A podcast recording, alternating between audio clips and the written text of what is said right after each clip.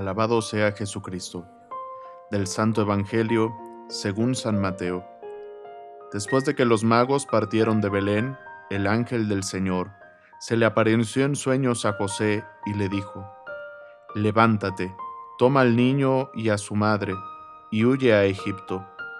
Quédate allá hasta que yo te avise, porque Herodes va a buscar al niño para matarlo. José se levantó, y esa misma noche tomó al niño y a su madre, y partió para Egipto, donde permaneció hasta la muerte de Herodes. Así se cumplió lo que dijo el Señor por medio del profeta. De Egipto llamé a mi hijo. Cuando Herodes se dio cuenta de que los magos lo habían engañado, se puso furioso y mandó a matar, en Belén y sus alrededores, a todos los niños menores de dos años conforme a la fecha que los magos le habían indicado. Así, se cumplieron las palabras del profeta Jeremías. En Rama se ha escuchado un grito, se oyen llantos y lamentos. Es Raquel, que llora por sus hijos y no quiere que la consuelen, porque ya están muertos. Palabra del Señor. Gloria a ti, Señor Jesús. El día de hoy celebramos a los santos inocentes, de los cuales los padres de la Iglesia se expresan diciendo lo siguiente. Todavía no hablan y ya confiesan a Cristo. Todavía no pueden entablar batalla valiéndose de sus propios miembros y ya consiguen la palma de la victoria. Con la muerte de los santos inocentes, contemplamos lo que dijo el anciano Simeón de que Jesús y su mensaje iban a ser signo de contradicción. Y vemos la consecuencia de este signo de contradicción para Herodes. Herodes que no entiende a qué viene Jesús. Herodes que no entiende qué le dicen los magos. Herodes que no entiende nada. ¿Qué temes, Herodes, al oír que nació un rey? Él no ha venido para expulsarte a ti, sino para vencer al maligno pero tú no entiendes estas cosas, y por ello te turbas y te ensañas. Para que no escape el que buscas, te muestras cruel, dando muerte a tantos niños. Nosotros, ¿qué sentimos ante el anuncio de que nos ha nacido un rey? Nosotros, ¿qué sentimos ante el anuncio de Jesús?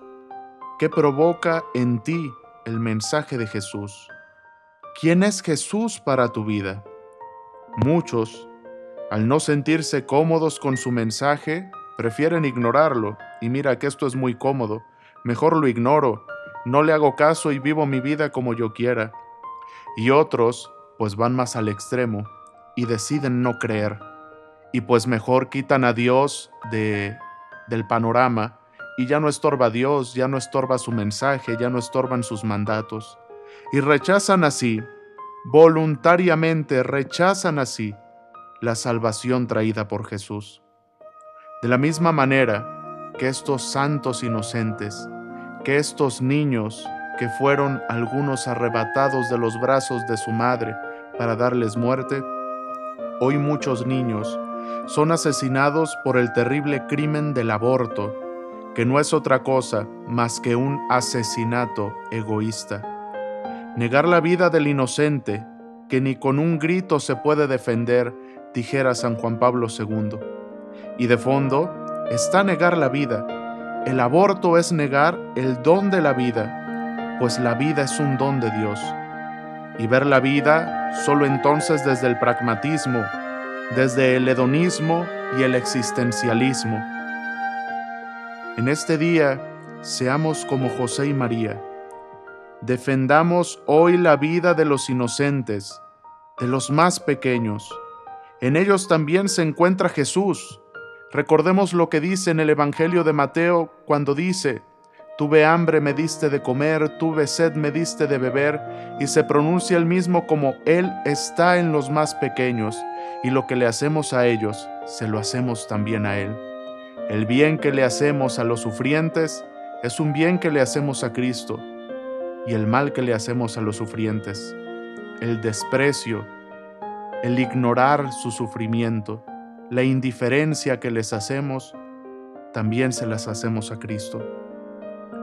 Pidámosle al Señor ser custodios de los que sufren, de los que sufren en el vientre materno y se atenta contra su vida, de los que sufren a causa de la pobreza, de la indigencia, de los migrantes, de los refugiados, de los enfermos, de los encarcelados. Que los santos inocentes que dieron la vida en lugar de Cristo, intercedan por nosotros, para que Dios nos conceda la gracia de reaccionar como conviene ante el anuncio de la buena nueva, que al escuchar el Evangelio nos abracemos a esa verdad, nos abracemos a la salvación y vivamos de tal modo que alcancemos así la vida eterna, que alcancemos la misericordia de Dios y la salvación que ya nos ha traído nuestro Señor Jesucristo. Que la bendición de Dios Todopoderoso, Padre, Hijo y Espíritu Santo, descienda sobre ustedes y permanezca para siempre. Amén. Sagrado Corazón de Jesús, en ti confío. Santa María de Guadalupe, Augusta Reina de México, salva nuestra patria y conserva nuestra fe.